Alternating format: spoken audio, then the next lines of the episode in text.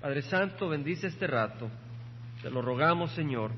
Toca nuestros corazones. Eh, protege, Señor, el ministerio de niños. Que haya bendición. Bendice nuestros corazones. En nombre de Cristo Jesús. Amén. Apocalipsis capítulo 7, versículo 13.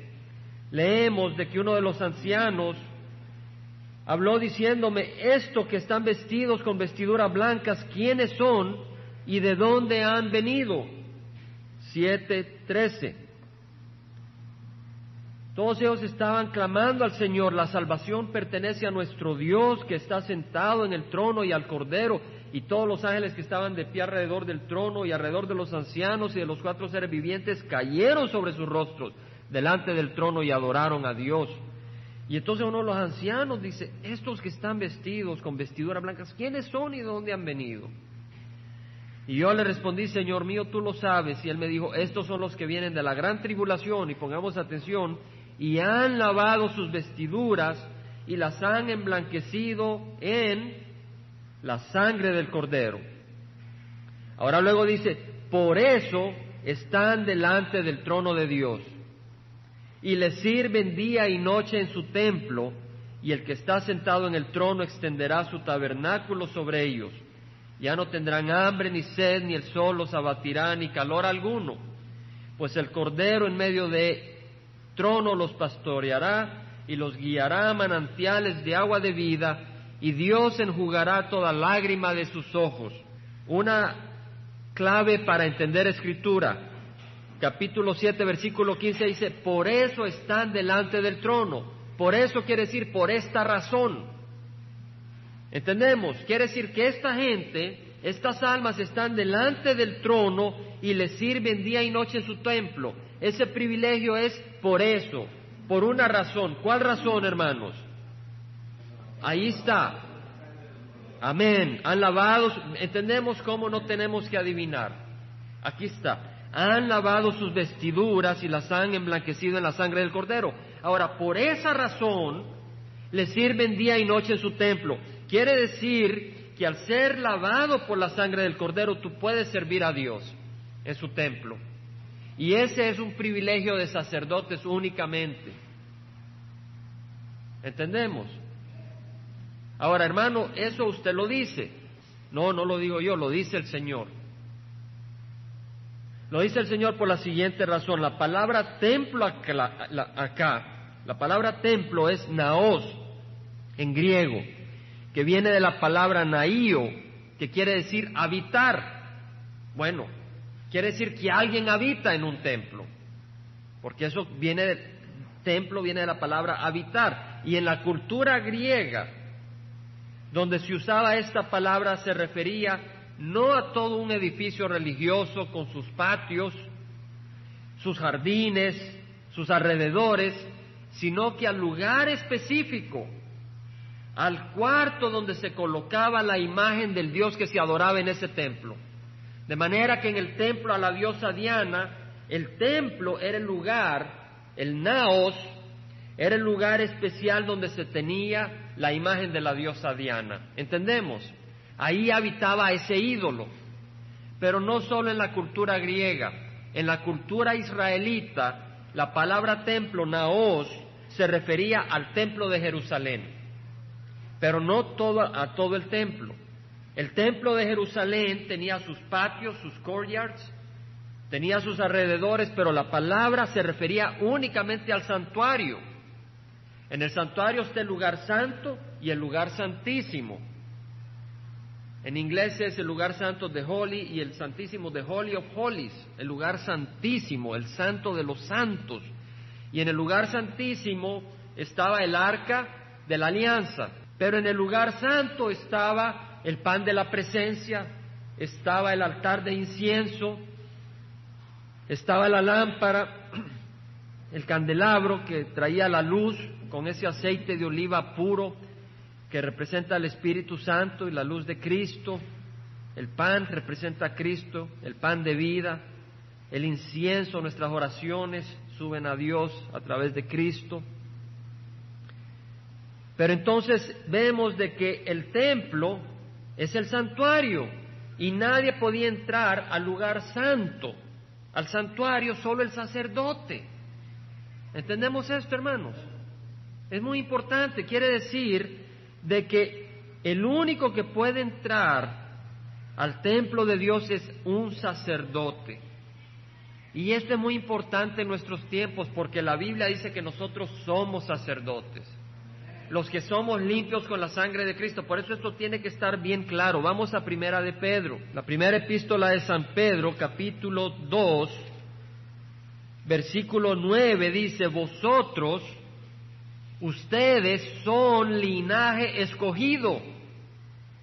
Vosotros sois linaje escogido, linaje puro, la crema, como quien dice lo mejor. Vosotros sois linaje escogido, real sacerdocio, nación santa, pueblo adquirido para posesión de Dios, adquirido por medio de qué?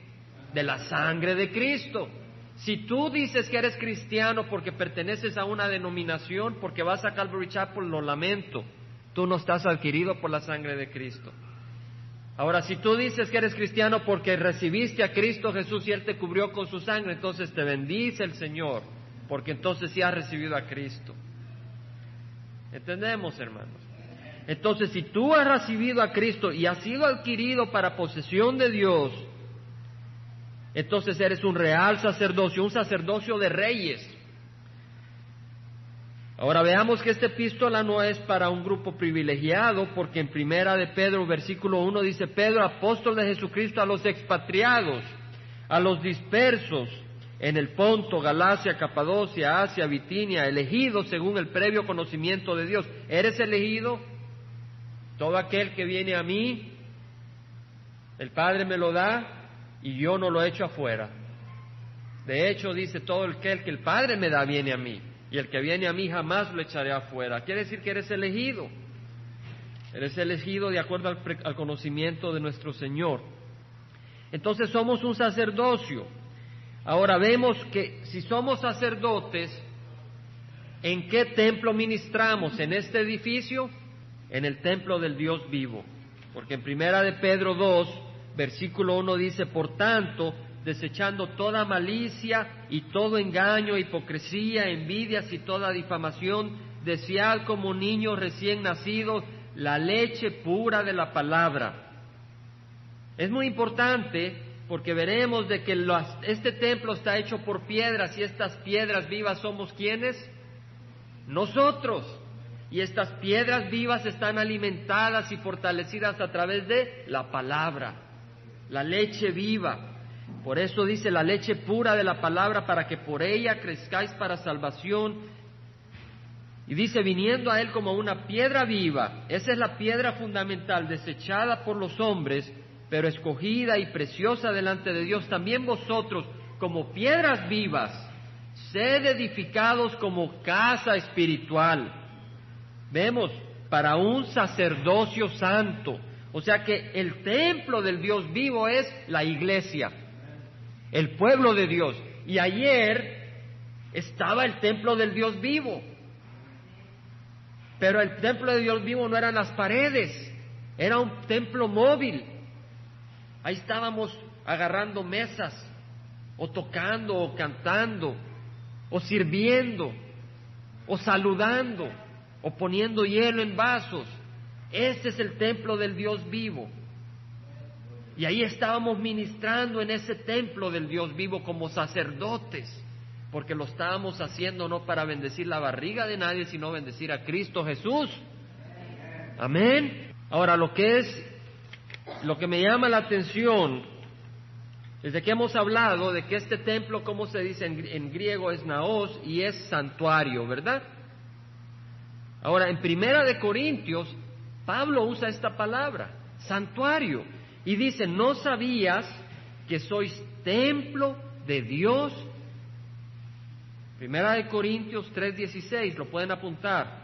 ¿No sabías que sois templo, santuario de Dios y que el Espíritu de Dios habita en vosotros? Somos santuario. En el Antiguo Testamento, en el templo no podía entrar nadie excepto el sacerdote, era un lugar santo. Y el Señor nos dice que nosotros somos santuario, un lugar santo. Y ahí habita, vimos de qué templo los griegos decían que ahí el templo era el santuario donde habitaba el ídolo.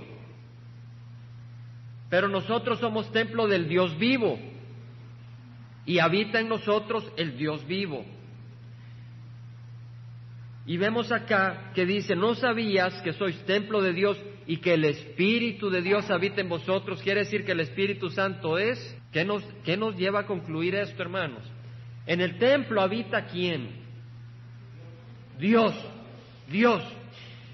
Lo leímos, ¿verdad? En el templo estaba la presencia de Dios. Y, nosotros somos templos del Dios vivo sois templos de Dios, quiere decir que nosotros habita Dios, pero habita el Espíritu de Dios.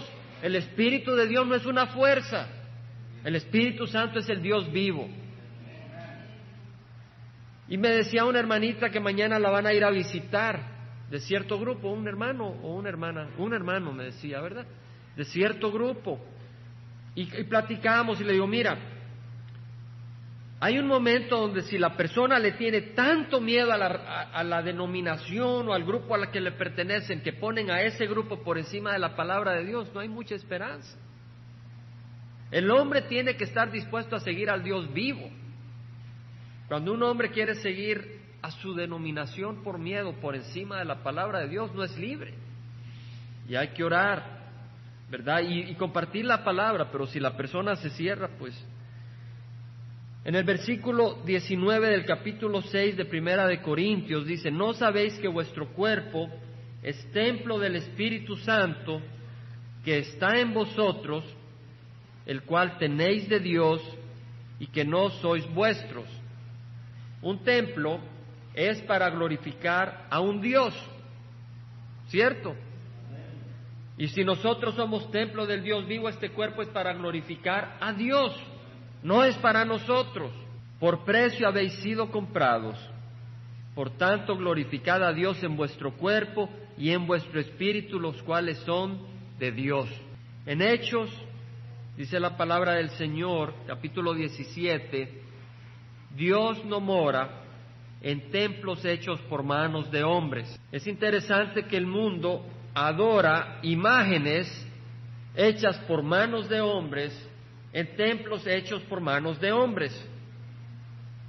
El mundo adora imágenes hechas por manos de hombres en templos hechos por manos de hombres.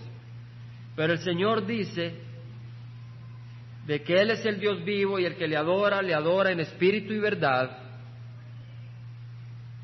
De manera que el siervo, el que conoce a Dios, el que ha nacido de arriba, no adora a ídolos de manos hechos por manos humanas, sino que adora al Dios vivo.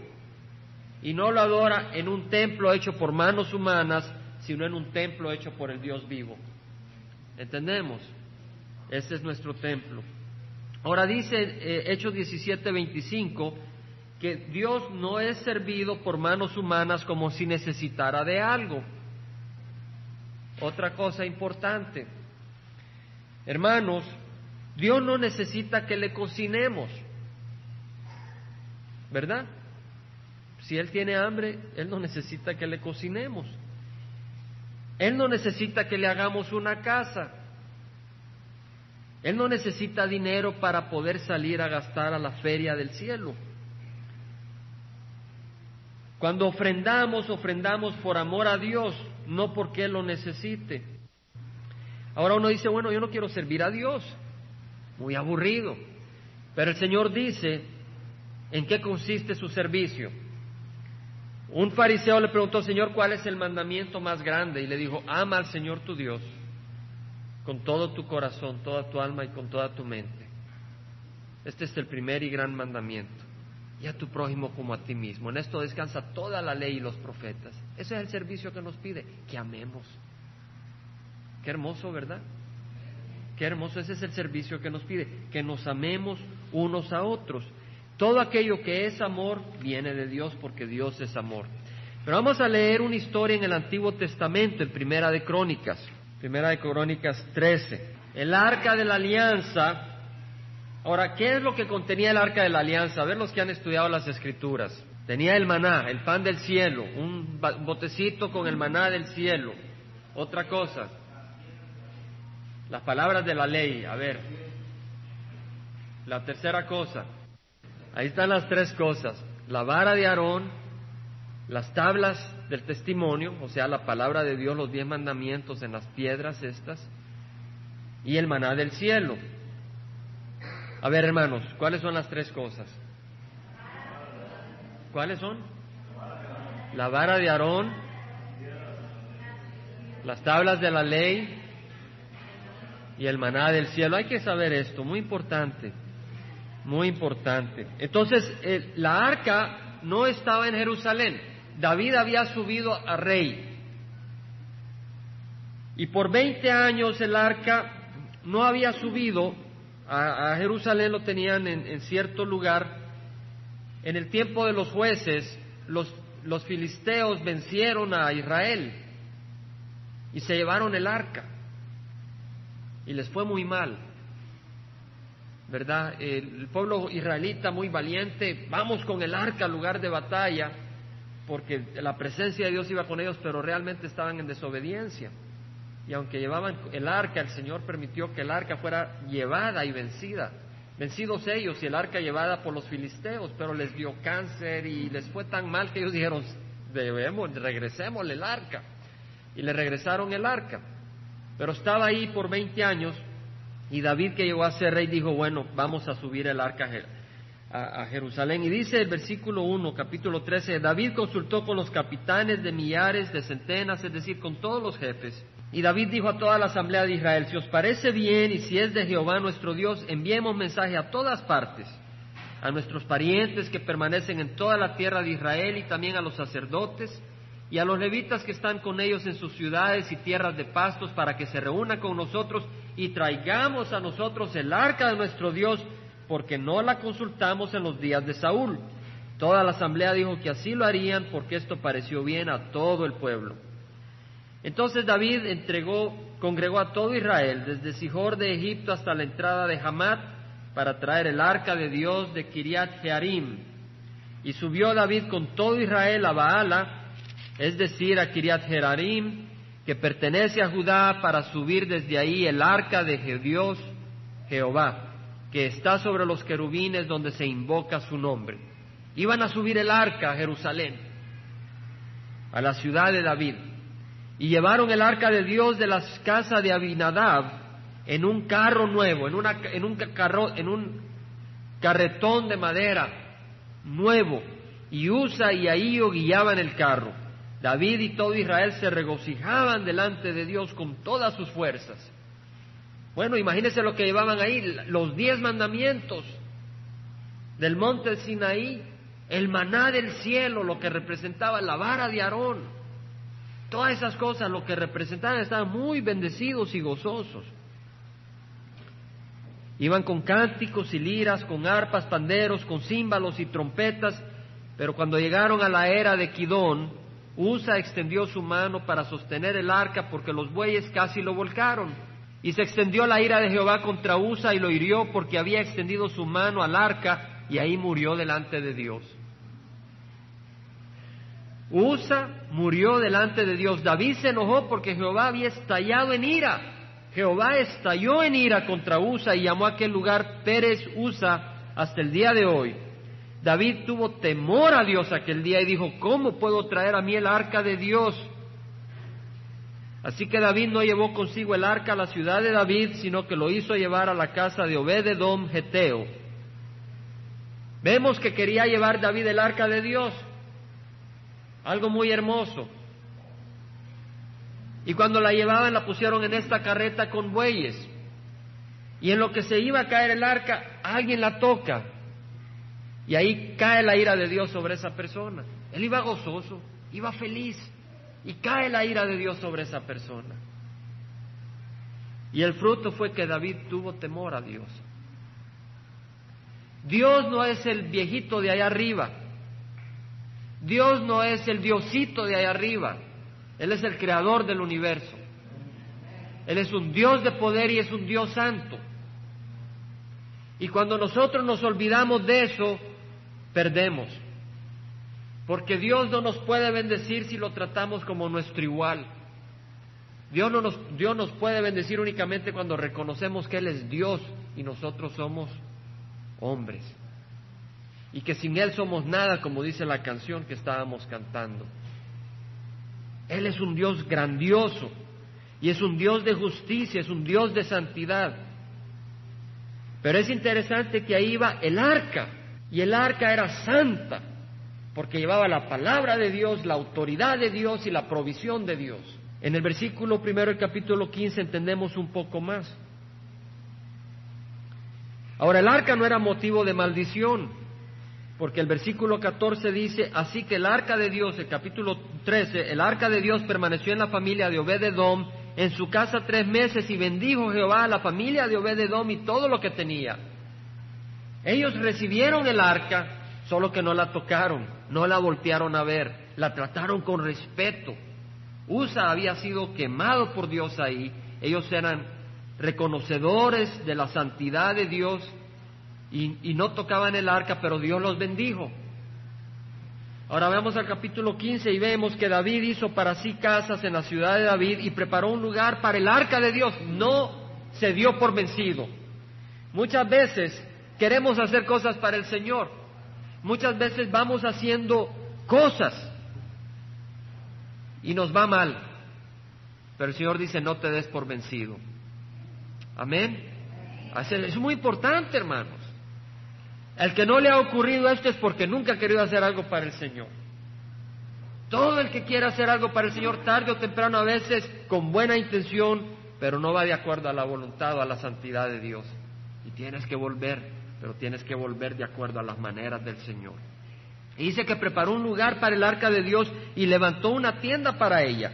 Entonces David dijo, nadie ha de llevar el arca de Dios sino los levitas, porque Jehová los escogió para llevar el arca de Dios y servirle para siempre. Ahí reconoce David que no cualquiera podía llevar el arca, sino los que Dios escogió. Los escogidos de Dios, no los que escoge el hombre, sino los escogidos por Dios. Y el versículo 12 que dice que les dijo, vosotros sois los jefes de las casas paternas de los levitas, santificaos, o sea, limpiad vuestros cuerpos, limpiados ceremonialmente. Un, entendimiento de que lo que iban a hacer era santo. Santificaos tanto vosotros como vuestros parientes para que subáis el arca de Jehová, Dios de Israel, al lugar que le he preparado. Puesto que no lo lleváis la primera vez, Jehová estalló en ira contra nosotros ya que no le buscamos conforme a la ordenanza. Dios había determinado que el arca no se llevaba en una carreta de bueyes. El arca lo tenían que llevar los levitas en sus hombros. Eso era. Está en las escrituras. Pero ellos, aunque tenían buenas intenciones, no reconocieron la importancia de hacer las cosas de acuerdo a la voluntad de Dios y a las maneras de Dios. Aquí David aprendió la lección, se dio cuenta que Dios no es el fulanito de al lado, no es el fulanito de la esquina, es el Dios vivo, se humilló una vez más y quiso llevar el arca con gozo. Y ahora los levitas los llevaban en sus hombros. Cubierta el arca, no la podían ver. Y dice que los hijos de los levitas llevaron el arca de Dios sobre sus hombros con las barras puestas como Moisés había ordenado conforme a la palabra de Jehová. Versículo 25 vemos pues que David con los ancianos de Israel y los capitanes sobre miles fueron a traer con alegría el arca del pacto de Jehová desde la casa de Obededom y sucedió que como Dios ayudaba a los levitas que llevaban el arca del pacto de Jehová, ellos sacrificaron siete novillos y siete carneros. O sea que Dios iba bendiciendo ese esfuerzo, porque era de acuerdo a las maneras de Dios. Y sucedió pues que David iba vestido de un manto de lino fino, también todos los levitas que llevaban el arca, asimismo los cantores y Kenanías, director de canto entre los cantores, David además llevaba encima un efod de lino, Así todo Israel iba subiendo el arca del pacto de Jehová con aclamaciones, con sonido de bocina, con trompeta, con címbalos muy resonantes, con arpas y liras. Vemos, hermanos, lo sagrado que era el arca. Amén. ¿Entendemos lo sagrado que era el arca? Hermanos, nosotros somos el arca. Porque el Señor ha hecho un nuevo convenio y en tu corazón están escritas las palabras de Dios. Y nosotros tenemos el pan de vida, que es la palabra de Dios, Cristo Jesús. Y lo podemos compartir, amén. En nosotros está el pan de vida. En nosotros está el pan de vida. Tú vas a donde vayas y tú puedes dar el pan de vida a alguien, que es más sagrado que el maná que vino del cielo. Y tenemos la vara de Aarón, en el sentido de que recibimos autoridad de Cristo Jesús. Vamos a Marcos, al Evangelio de San Marcos, capítulo 16. Y él les dijo, ir por todo el mundo y predicar el Evangelio a toda criatura. El que crea y sea bautizado será salvo, pero el que no crea será condenado. Y estas señales acompañarán a los que han creído en mi nombre, echarán fuera demonios. ¿Vemos autoridad?